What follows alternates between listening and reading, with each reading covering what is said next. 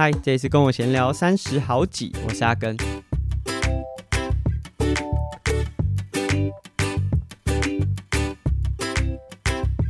这一集的节目呢，是我们第三季的第五十集，就是每十集一次的听众 Q&A 啊。不过，相较于前几次提问的时候，有蛮多听众有提出自己心中的疑问啊。这一集是比较少提问，但是蛮多听众在过去的十集过程当中呢，有留下一些回馈，所以想说借由这一集的节目来回应大家。那在回应听众之前呢，就是我这个学期就最近刚开学嘛，就无论是高中还是大学，其实说刚开学也没有，可能开学已经两三个礼拜了。那我在这个学期啊，以以我这个年龄来说，早就已经不会用学期来叙述，就我生活当中的期间。但是真的就是无论我在哪个阶段啊，其实都会。多多少少跟学校有一些互动，就无论是跟学校的课程、呃演讲啊，都会有一些互动。所以学期对我自己来说，还是会有一个感受，就是会有跟呃工作的安排上面会有蛮大的影响。那包含在这个学期的、新的一个学年了啊，蛮多，无论是上高一啊，或者是上升上大学，都会从呃这个九月开始。算是踏入一个全新的学生生涯。那对我自己来说，就这个新的学年度开始呢，我也多了一个新的身份啊，就在呃彰化的彰化高中，那应该算是彰化，我想应该就是首选了啦。呃，当然因为彰化高中，我后来听雅乔讲，因为我本来不知道，就是我去学校发现说，哎。感觉好像女生的人数比较少，我就问说：彰化高中是男校吗？还是就是为什么女生人数这么少？他就亚乔就说：这个彰中以前是男校啊，后来开始有加入一些女生。那以前就是呃，如果男生考的第一志愿也许是彰中，那如果是女生的第一志愿就是彰女，就彰化女中两个不同的学校啊。那这几年可能彰中这边有多了女生的。呃，学生加入到其中，我不确定是从什么时候开始的。总之，在这个学期开始，我担任张中的单车社。其实他们的社名更复杂一点点，他们的社团名称叫好像单车研究社。我觉得他们好像把所有的社团都加入一个研究社，就是以前我们在选社团的时候都会加，呃，就是例如说吉他社或者是篮球社，但是可能他们觉得说，哦，这样感觉好像就会把这个。译文类型或体育类型跟学术离得很开，所以他就算是单车社，这感觉大家就知道说，相对是运动类型的社团，它也加入一个研究的名称在里面，所以呃，名称上面可能跟我们传统看到不太一样，但总之就是从这个学期开始就接了这个张中单车社的社团指导老师。那这个之所以接到这个指导老师的工作，是因为我自己有一个呃私底下有互动的朋友，他过去是在比较对外部工作比较多的这个车店，那。车店之余呢，他自己也是张中毕业的，所以会回去指导单车社啊。但是他我觉得算是升职吧，就是进入到了啊，算是集团的。母公司工作，所以现在他可能就比较没有时间来带这个彰化高中的单车社。那虽然我自己啊，就是我既不住在彰化市，我也不是彰化人，我更根本跟彰化高中没有什么连结。但他可能看我就是跟学生互动蛮多的，而且也蛮喜欢分享，他就问我说：“哎，那如果可以的话，我可不可以去接手他这个彰化高中的单车社？”那其实说真的，带社团。要说要很辛苦，我觉得也没有，但是它毕竟就是一个学期可能会有固定几次社课，所以你就必须要把那个时间切出来。所以对我自己刚开始要接的时候，我也很担心，说我自己的时间 loading 上面到底能不能负荷得了，或者是说就是参与度上面会不会说要常常请假？我觉得那也不是一个很好的。很好的指导状况嘛，那但是最后评估过后，我觉得我可以，那最后就是担任了他们彰化高中的单车社。不知道大家觉得一个学校里面单车社的人数有多少人是一个比较合理的状况。我本来想象中啊，就一个单车社可能就是十五个人、二十个人，我觉得蛮多的。那这一次就是在上周，我是第一次到了彰化高中，他们第一次的社课，哇，社团人数有三十个人。那当然，当然不是每个人都很对单车有这么高度的热情。我觉得可能一半一半，一半的人是真的，可能他从国中就开始骑车，而不得不说，呃，脏话。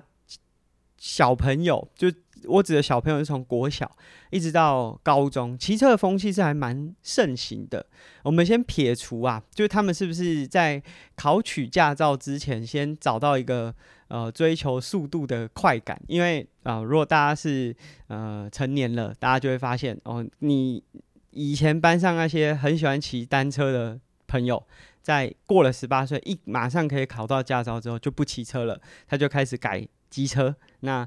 我不确定这个彰化是不是这样状况，但比起我自己呃待过的其他县市，例如说我在台中住过，可能两年；我在高雄可能也有大概常住两个月、三个月的那个那种时间，你可以观察得到他们这边的学生啊，骑车的文化和风气是真的蛮好的，呃。文化可能不包含道路使用的文化，但是就是对于骑车的热爱程度，我指的就是说周末大家可能会呃同学揪一揪，然后从呃某个就是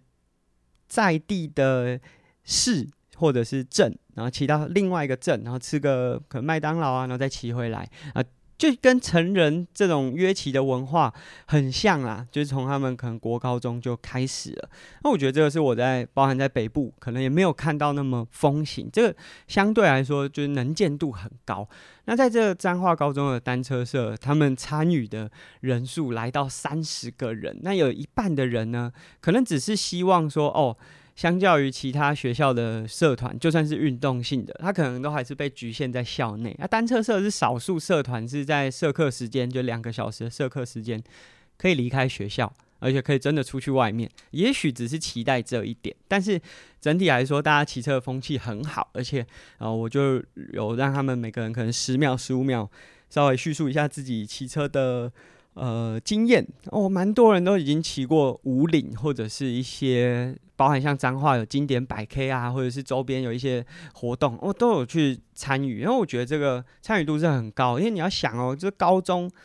可以参加社团，大概就是高一高二，呃，或者是说，呃。比较能积极参加社团的，就是高一高二这个年年龄，那甚至很多人是高一生，他就已经骑过就这么有难度的路线，所以代表其实他们对于骑车是还蛮有兴趣的。那呃，我们在前几集也有刚好分享到亚乔就是刚结束彰化县的全运嘛，那其实彰化县在这一两年，因为呃有了。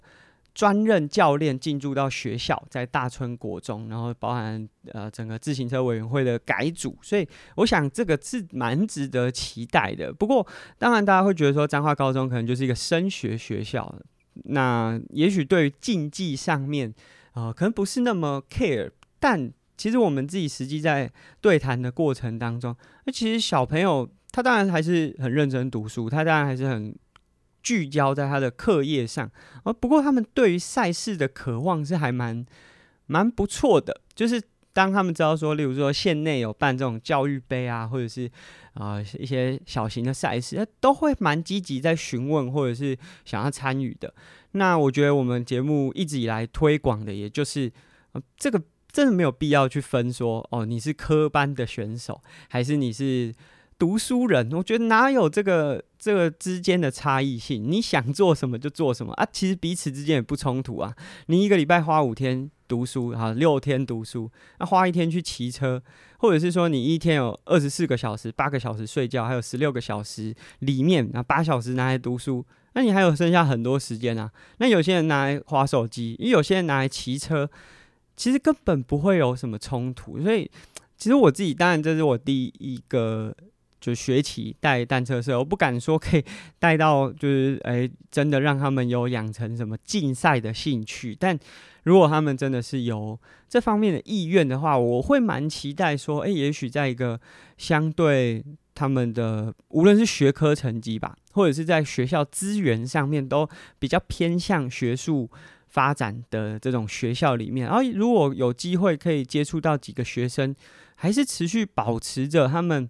对于想要参与赛事是蛮渴望的，我觉得这是很乐见。那这是这个学期吧，新呃接触到的一个呃工作内容，它不是一个很困难的工作，但是它可以它可以接触到很年轻的一些元素，然后我自己觉得就是以前都没有这个感觉。但毕竟我也三十一岁了，所以当你可以开始一直每天的生活，可以一直接触到学生，就是年龄比你小，当然这还有很多前提啊，就这学生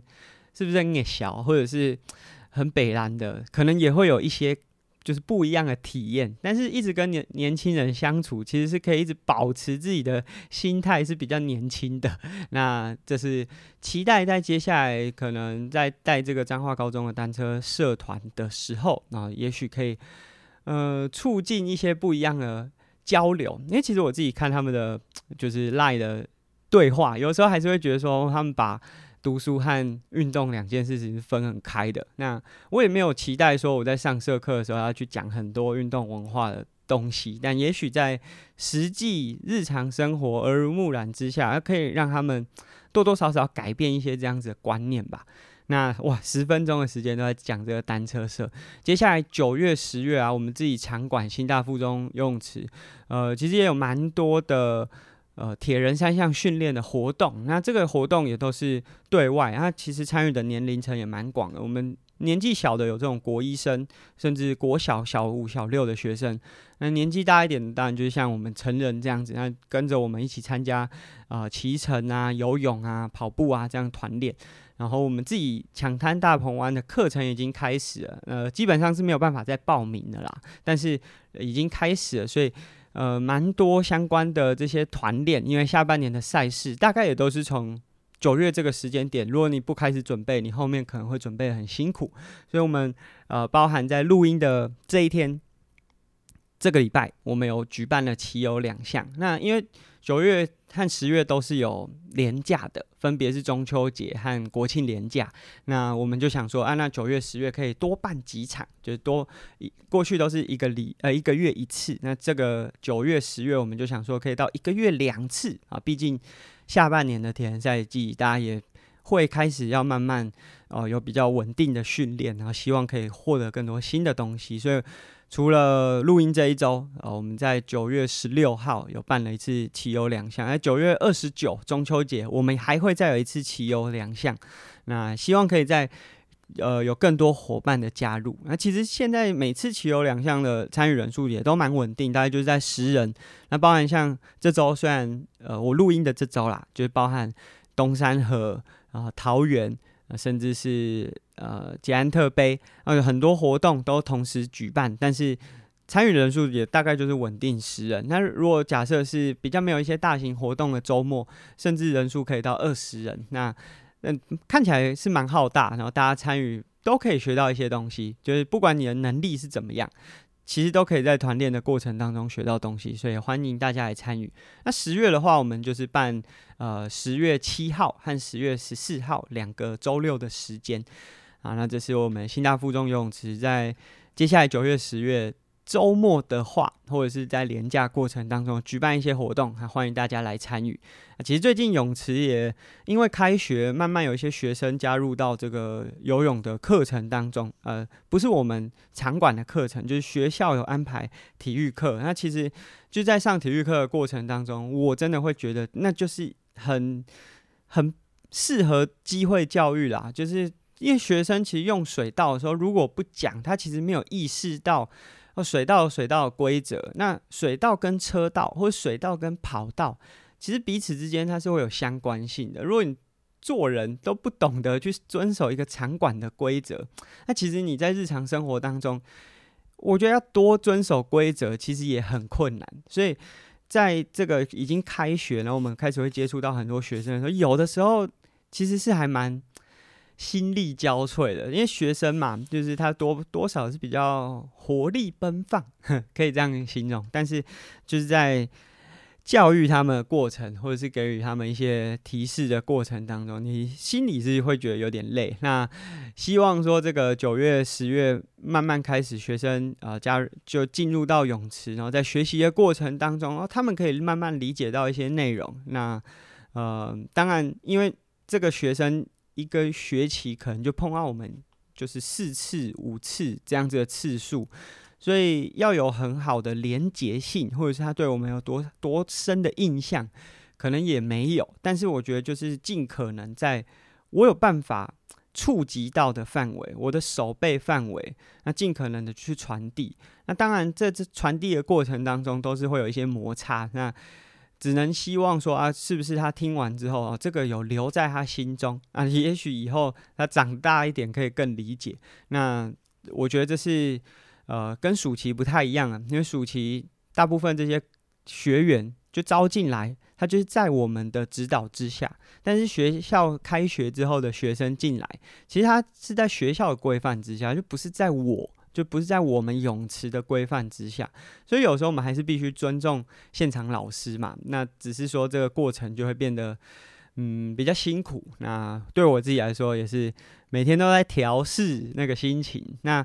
这个是泳池的部分，然后从其实九月开始，陆陆续续就包含录音的这个礼拜有东山河，后面接下来几周也慢慢有一些赛事。呃，我自己其实也蛮多赛事，从十月一直到十二月，几乎每个月都有一场。那以十月来说，我自己比较可能会希望，就要拿到名次是不太可能，但是我会希望可以。尽力去争取的，就是十月十九全运会啊，在台南的玉井有办越野车。那我这次也是台北市代表队有选到，那所以还是希望说，就是就算拿不到成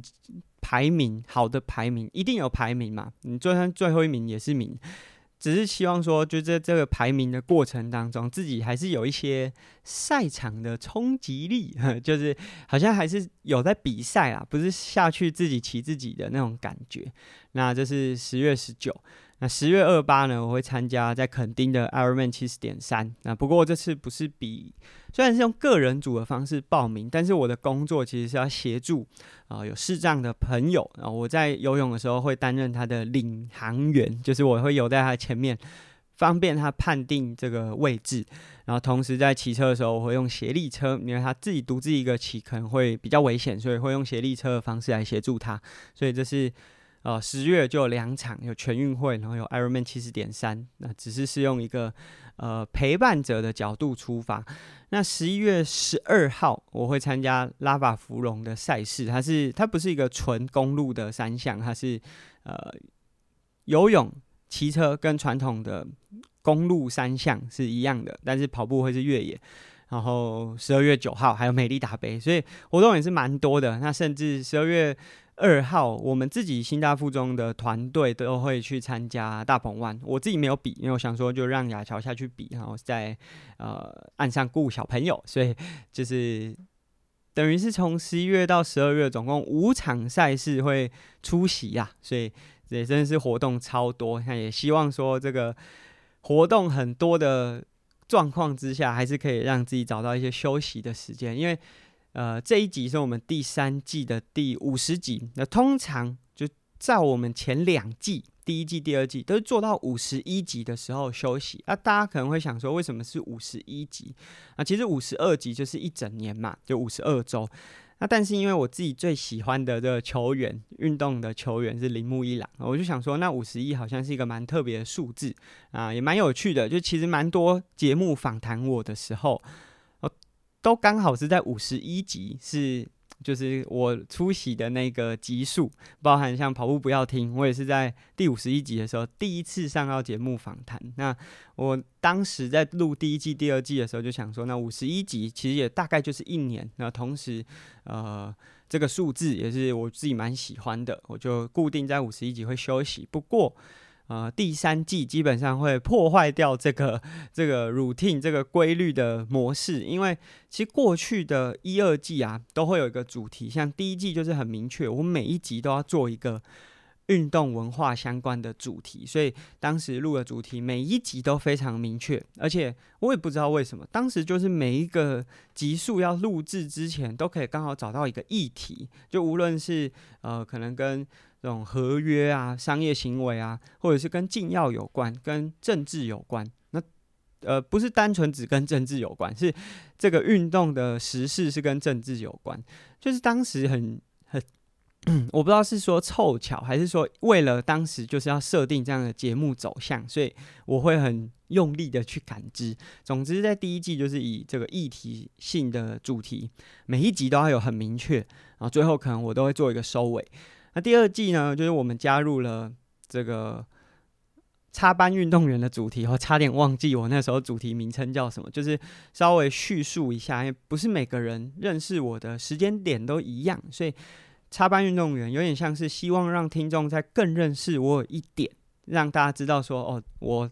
呃从事运动的起承转合吧，可能还没有合啦，就还没有到结束的那一天。但是我怎么会从呃体弱多病到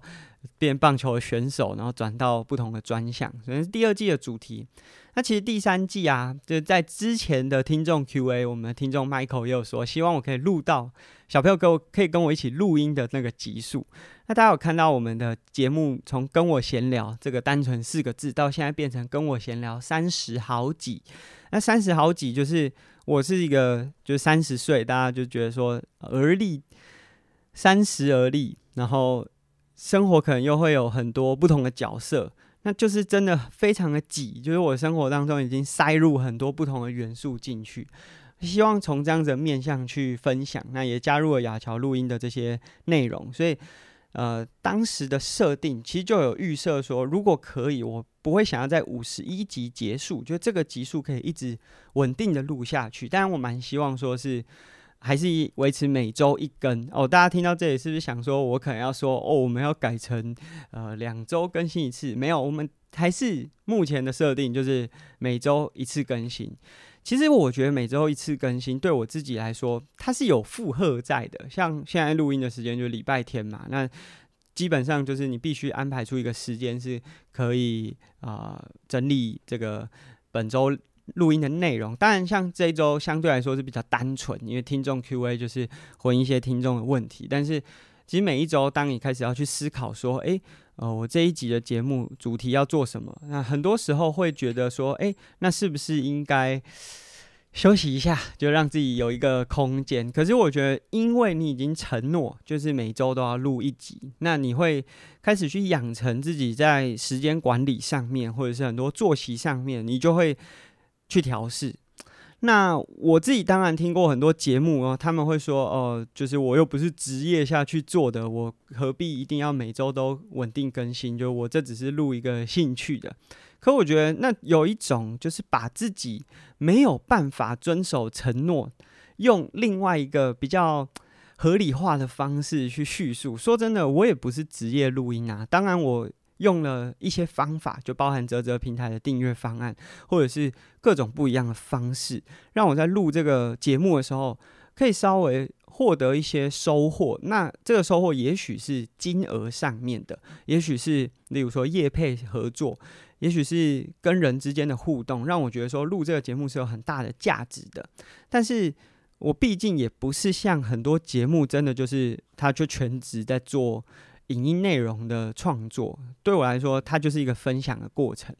那我觉得有的时候大家会觉得说，就用一个比较呃，我不是专业做，然后去合理化自己没有办法稳定更新。其实那某种程度，其实只是自己对自己没有办法达成一项约定的，好像给自己一个交代吧。那我自己会蛮希望说，既然我都要做了，那我就要想办法去把它做到最好。呃，其实我自己在工作上，我自己从来没有做哪一个工作是真的做超过一年的。我指的是说，就是哪一个正职是做超过一年。我当然在这整个呃工作生涯当中，都有为了某个呃可能想要传唱的议题，或者是想要努力的方向，呃，一直在努力。可是我没有真的哪一个工作是做超过一年的。那其实对我自己来说，我会觉得这不是一件好事。也许对有些人会鼓励我说，哦，代表你很清楚自己想做的方向。可是对我自己来说，那好像就是你没有办法完成一项约定。那既然我在这种正职工作上都没有办法做到，那在我自己想做的这件事情上面，我就要没有妥协的去完成它。所以这是我为什么那么努力想要每周很稳定，而且我想这个稳定也不是只有说就是呃周一会上架，它是大家基本上每周一你醒来的时候节目就已经上架，因为我们设定的上架时间就是早上的五点，就是我自己觉得说这个就是要。不断继续做下去的。那我觉得常常有时候听到人家说，我不是做专，我不是专业做这个，我不是全职在做，我做这个只是兴趣的时候，我觉得那种感觉啊，有点像是我在听人家讲说，哦，我们运动只是做呃动身体健康的，我们没有想要拼呃成绩。呃，我觉得那种有的时候对我自己来说听起来会有点不舒服，就是你是因为。呃，真的只是为了健康，所以不拼成绩，还是你没有本事拼成绩，所以你才找一个比较软性的说法，然后去说服你自己和在听的人。我觉得这个是两个不同的层次。就像我自己可能在做 YouTube 的时候，有接了很多业配，然后其实我也常常，就是我觉得大家在叙述一个人的时候，会有一些。呃，带有贬义的说法啊，有些人就是会暗酸你说啊，你就是呃，你就是收业配啊，那呃做很商业的事情。那我必须说，就是如果想要坚持做下去，就必须找到一个商业行为，找到一个商业模式，让你可以稳定的更新下去。如果完全没有办法有收获的东西，是没有人会一直做下去的，就算他。对他有非常大的信念，他可能还是会转换不同的方式去完成他的那个信念。那在做呃，例如说像业配的主题或内容的时候，常常也会听到有人酸说：“哦，我们做内容都不是为了呃接业配。”我内心就会想说：“你是没有能力接业配，还是不想接业配？那两个层次是不同的。”那。感觉好像有一点在偷抱怨。那总之就是要看大家说，就是这一集是第三季的第五十集了，并不会在下一集呢画下句点。所以呃，很感谢就是所有听众，就是不管你是从哪一季哪一集开始收听的，就是都持续的支持我们。那赶快进入到我们听众就是给我们回馈的环节啦，不然节目录那么长。那在呃 Apple Podcast 上面，呃，听众蛋卷啊。如果不知道的话，就前情提要一下，他是一位香港的听众。因为之前我一直都没有发现他的 Apple Podcast 回复，因为如果从 Apple Podcast 上面看这个评价和留言的话，呃，他会挡国籍。其实我不太理解这个原因是什么。总之我在台湾，如果我如果用手机用台湾的界面看，我是看不到他的留言的。然后我是后来一直到后台，就是用 First Story 的后台才看得到。啊，来自香港的留言。那他在之前就有给我们一些回馈。那他在这这过去几集的节目，其实也陆续回了三则。那第一个是他听完四十四集之后，他说不要再强迫雅乔加入了，把时间留给他准备比赛跟想做的事就好。相信他现在要兼顾比赛、家庭，已经是头很大了。那为了 broadcast，就是呃，虽然我们叫 podcast，但如果大家知道，就 podcast，它其实是把 iPod 跟 broadcast 合在一起的名字，那 broadcast 就是广播嘛。那为了 broadcast 而让感情破裂，不值得啊。那我先回复前面的，因为我觉得大家可能都会对，就是雅乔加入我们节目啊，感觉就是说好像是我要求雅乔要跟我一起录音，但其实实际上这个事实是在这个第三季开始之前，是雅乔就已经有转职的想法。所以他觉得说，如果可以稳定的用录制 Podcast 的方式啊、让他可以去表达，让他可以甚至获得一些声量，让大家更认识他。因为我想，呃，就算大家有在看我的 Facebook、看我的 IG，可能对雅乔认识也仅止于他是很优秀的铁人三项运动员，然后会教游泳，带过校队，是个妈妈，就大概是这样。可是，在我认识的雅乔，他更立体啊，他更。更有他自己想要表达的内容，所以当时他在转职的，就是想要转职那个过程中，当时我们都还没有新大附中游泳池的这个经营。当时他就希望说，也许做用这样的方式，可以养成他分享的这个能力，然后也让更多人认识他。也许对于他转职，无论是做现场教学，或者是他想要做其他的产业，也许都会有一些帮助。所以其实录 Podcast，当然我可能有推波助澜，就鼓励他可以尝试看看，因为相对于可能写文章。或者是录影片，他就没那么有兴趣。Podcast 是当他当时觉得说，哎、也许可以的。所以其实并不是我强迫雅乔加入，是他当时也有想，那只是也许在就是确实跟蛋卷所说一样，在兼顾比赛、家庭和工作，真的头很大。可是我觉得，当你给了一个承诺，或者是你已经做出一个决定之后，呃，与其说是就是强迫他去做。不如说是你想到一个如何在这些工作当中找到一个最适合的方式。呃，我想如果你没有意识到说自己要录音，你永远不会想到说，哦，我也许在工作过程当中可以再多感知一点生活当中所发生的事情，工作当中所发生的事情，你就只是把每天日复一日的就把它过完。那因为为了要录音，所以你也许在生活当中会去感知，呃，我现在发生的这件事情对我的情绪造成了影响，造成了波动。那，呃，因为你要录节目，所以我我可能会想办法，就是去记录下那个内容。那记录也许不是纸笔上面的记录，而是脑袋当中开始去意识到。那我觉得雅乔很。有想要录 Podcast 的那个想法，但是他没有做法，那这是我觉得比较不能认同的。呃，我觉得你可以放弃掉任何一个手段、做法，或者是呃管道，就是你可以放弃写作，你可以放弃录影片，你可以放弃录 Podcast。可是如果你做了一个决定，但是你根本没有意识，就觉得说哦，这件事 这件事情好像应该让那些。好像天生就很适合做这个的人来做，那我觉得那是一个就是很被动的行为。那感觉是你做的每一件事情都是要有人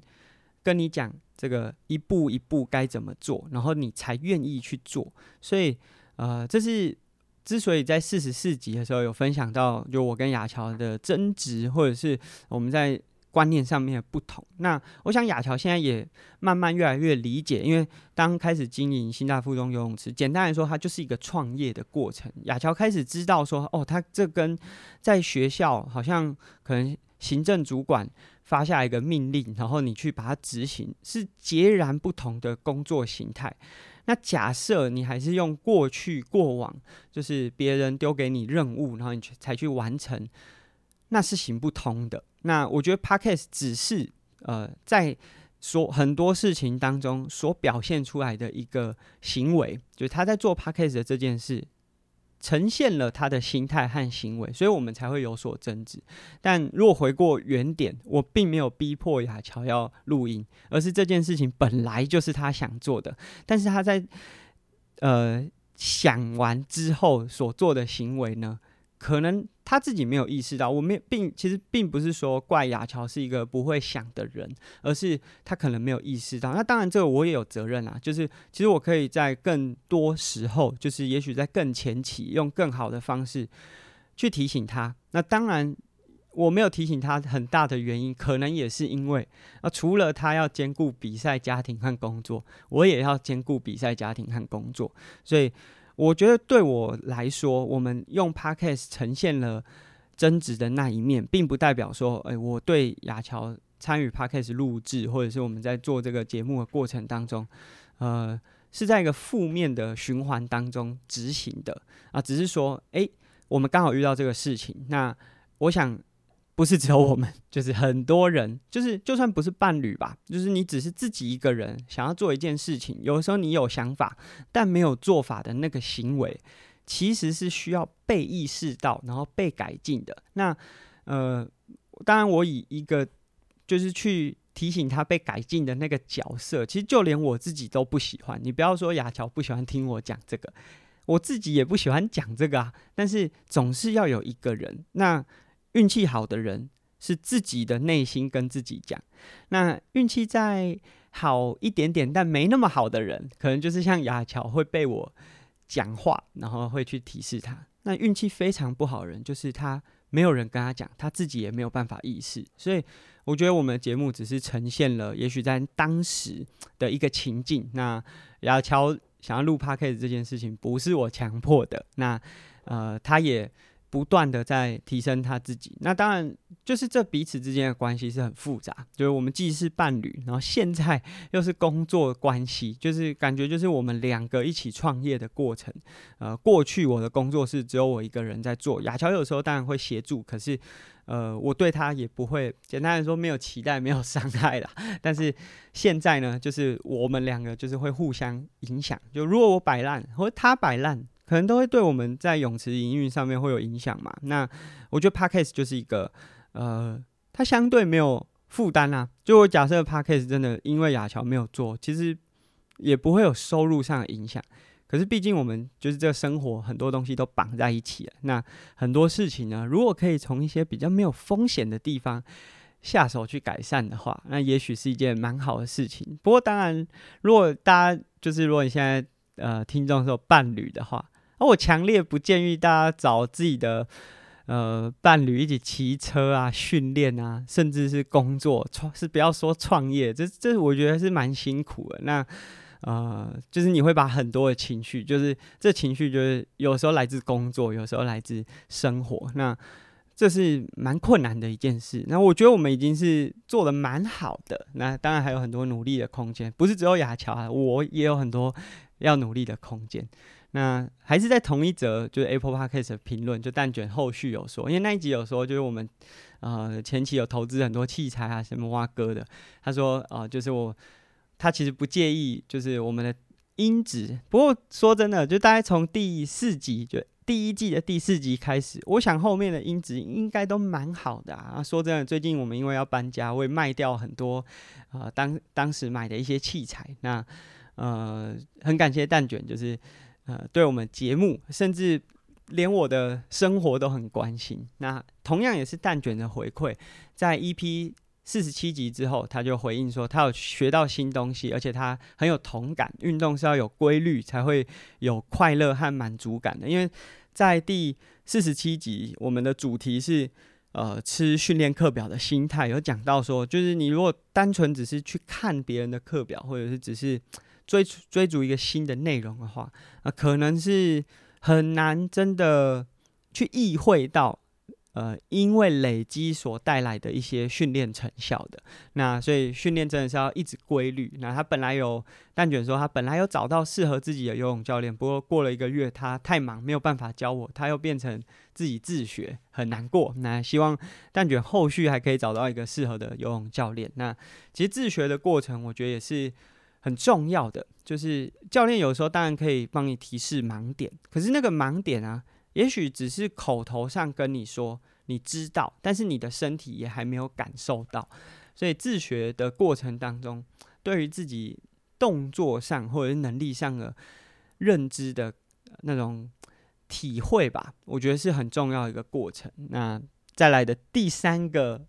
评论呢，同样也是来自蛋卷，蛋卷呢，我非常感谢，就是不断的给我们提问。那这个就是在应该是上周吧，因为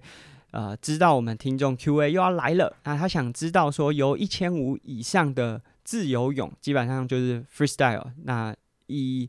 那其实大家可能不知道，就是大家都说自由是。自由式其实指的意思是说，你不管用什么姿势都可以。所以在比赛过程当中会写一千五百公尺自由式，它指的是说，你就算用蛙式下去游也不会违规。但是大家最终都会选择就是蝶式，就是大家铁人三项最常游的那个姿势，是因为那个动作最有效率，然后速度相对来说也最快。所以呃，自由式其实不是一个姿势。啊、，freestyle 指的是四式你都可以拿来用。那实际上，大家可能一千五或者是八百，那这这种相对长距离的比赛，你就主要会用自由式，因为比较效率，速度也比较快。他说，游一千五百公尺以上的自由泳，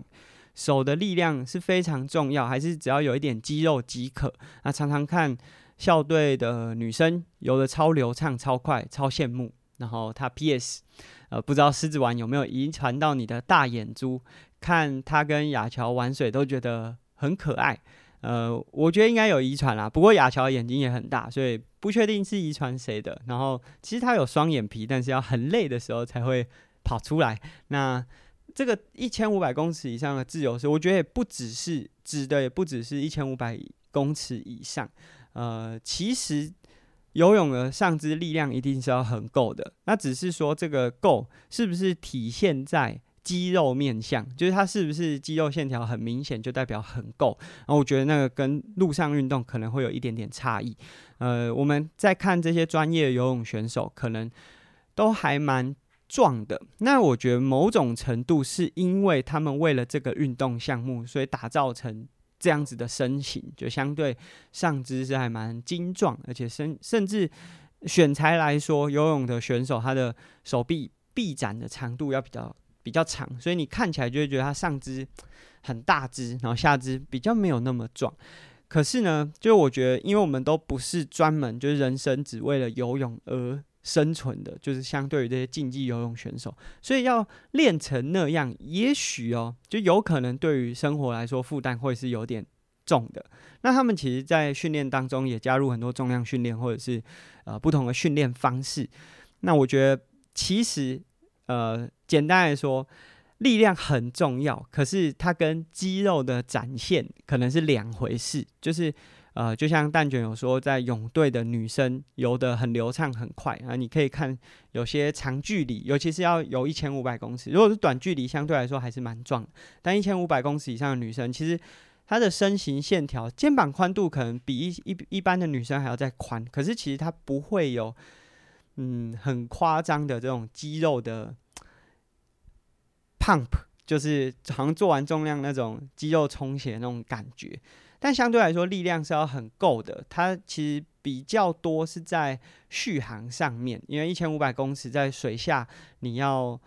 呃抓水的次数也好，都是反复而且非常多的，所以它必须要有一定的力量。那只是我觉得中文在力量上面的呃。传递啊，就这个文字上面的传递跟英文可能有一些差异。就是英文的，就是以中文来说，这个力量在英文里面，force 可以指的是力量，power 也可以指的是中文的力量。所以有时候大家会很难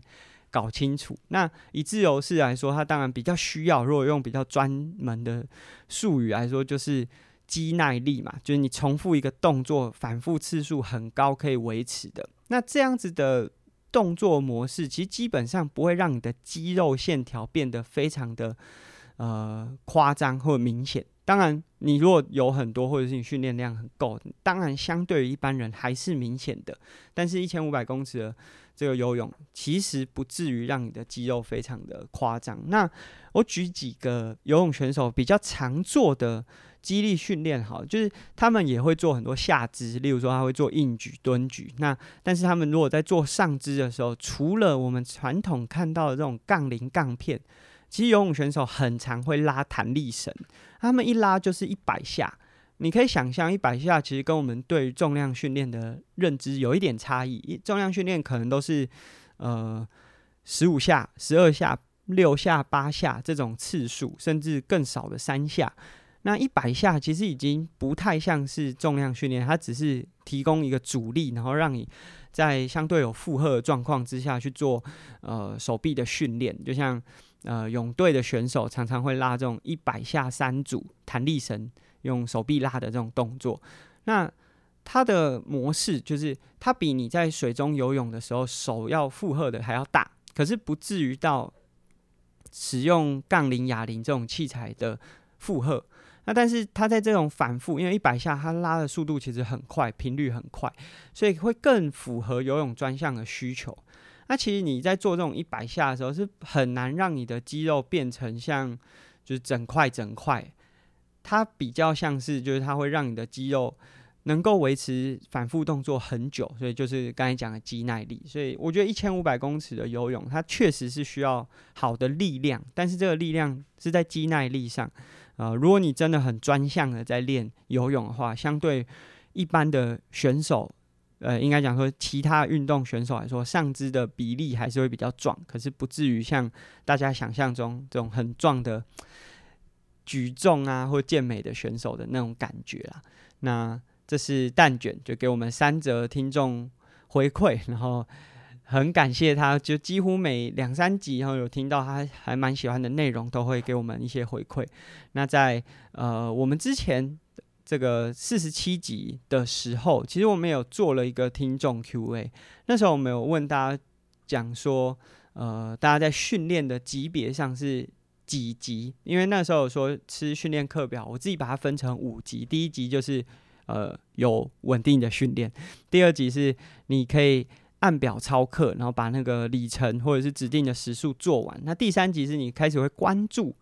自己的这个训练强度有没有稳定、准确的达标。那这是前三级，我把它分成第一个区间。那第四级呢，是你开始会针对就每一个课表执行的过程当中，去感受肌肉啊，或者是呃回转数也好，或者是你的步频啊、跑步的时候落地，或者是你滑手的时候，就游泳滑手的时候。呃，往内一点，往外一点，这种很细微的，我把它分成，这是当做第四级。那最后的第五级是，你除了训练当中，你在生活当中也会很在意，就这个对你的训练会不会造成一些影响？我把它分成五级。那我那时候有说嘛，如果你可以达成第三级，对我来说，已经在台湾这种有训练的人来说，有玩运动的人来说，已经来到了 PR 八十了。那所以我就在 Spotify 上面做了一个。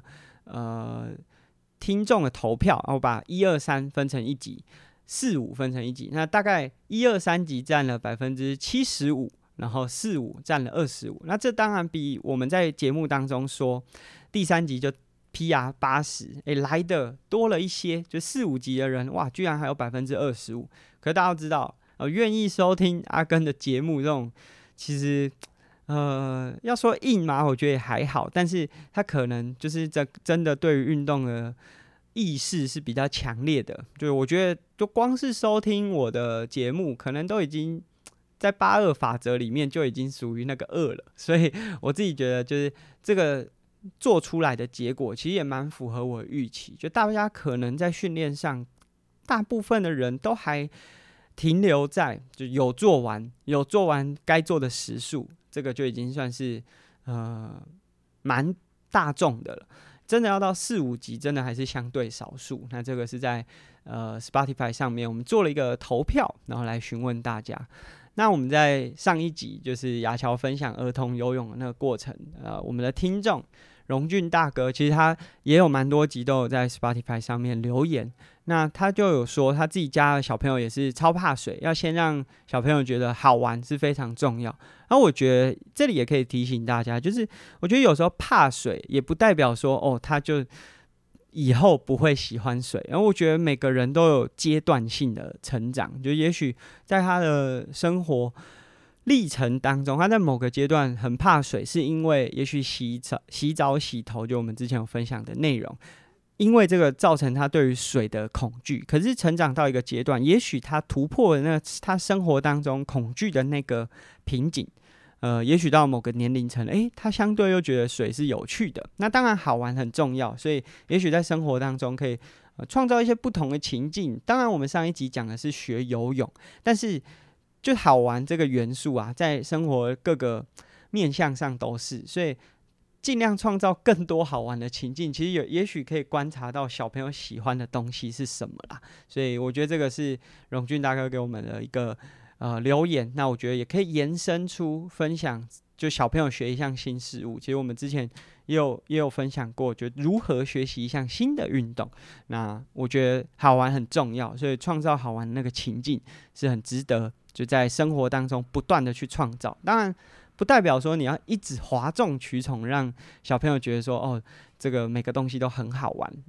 生活还是很多东西是不好玩，然后你要想办法去克服的。那只是说，如果可以用好玩的方式去发挥，发现一项有趣的事物，那我觉得就是蛮有蛮有价值的。那在我们的 IG 上面啊，就是我们泳池的员工，我就不说名字了，但他们是一对情侣，然后他就说，呃。男朋友超级狂热听阿根的 podcast，开车播没几个字没听清楚还要倒带，然后常常在聊天的时候就是会说到阿根在 podcast 说，那很感谢，就是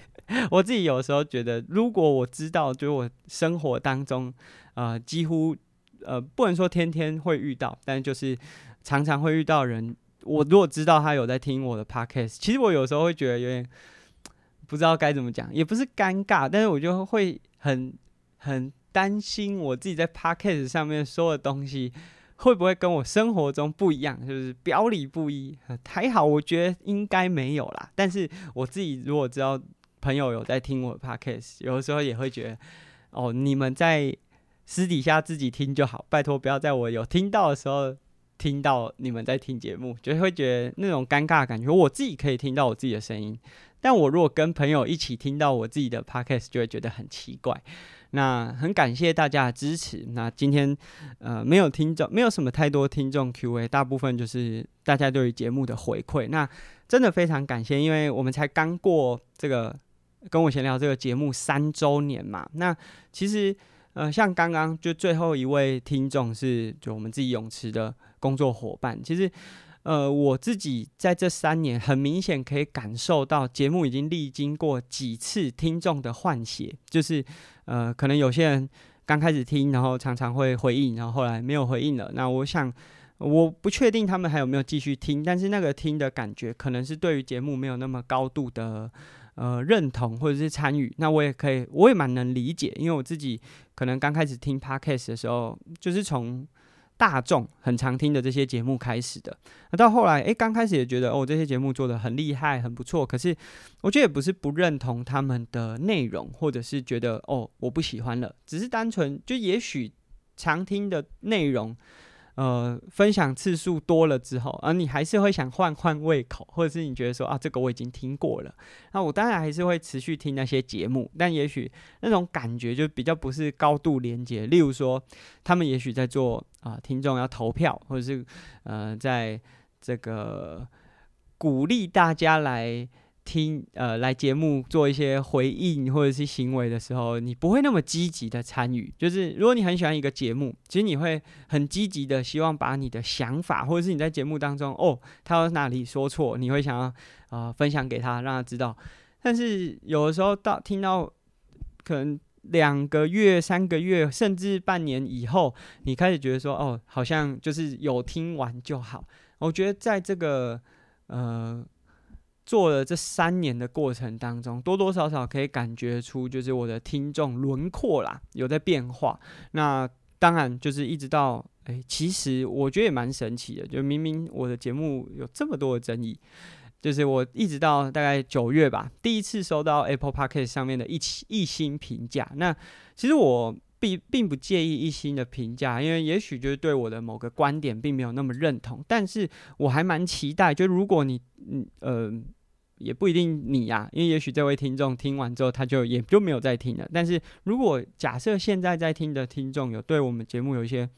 指教，或觉得呃说法是不好的地方，就是你认为我的论点观点是比较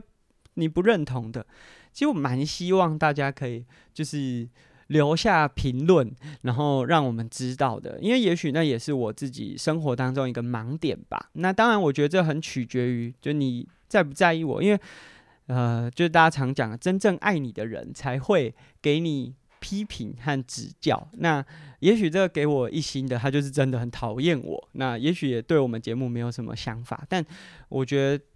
一直到做了三年，开始有一星，然后最近也开始有一些听众呢会取消订阅赞助，那我觉得也很合理，因为就像我刚才讲的，就是我们自己听完一个听了一个节目一段时间之后，你可能没有那么高度的共鸣感和连结，因为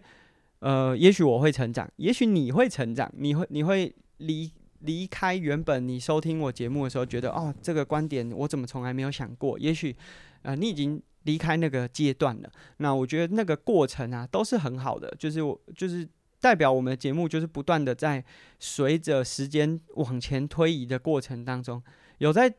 一些改变嘛。那这三年的过程当中，呃，至少就是我给自己的承诺是有在更新的那个期间，每个礼拜就是周一早上五点上架。那呃，内容可能开始有一些改变，或者是主轴、录音的方式，或者是剪辑的细腻程度。就我自己觉得，以前我剪一集可能要，就例如说我录了，像今天可能会录快一个小时，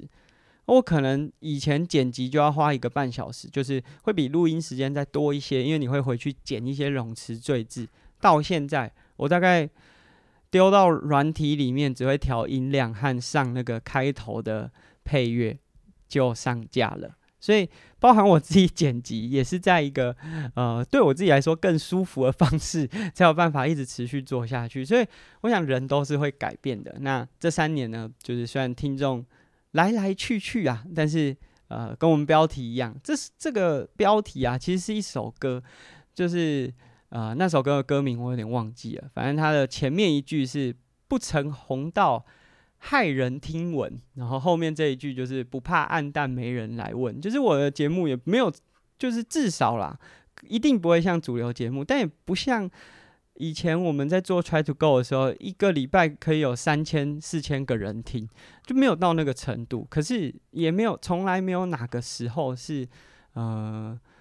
感觉好像做不下去，所以很感谢大家对节目的支持。那这是第三季的第五十集，对，过去我们五十一集就会休息一个月，那第三季呢，不会有休息，就是会尽可能的做下去，而且我们会继续用每周一个更新的这个频率，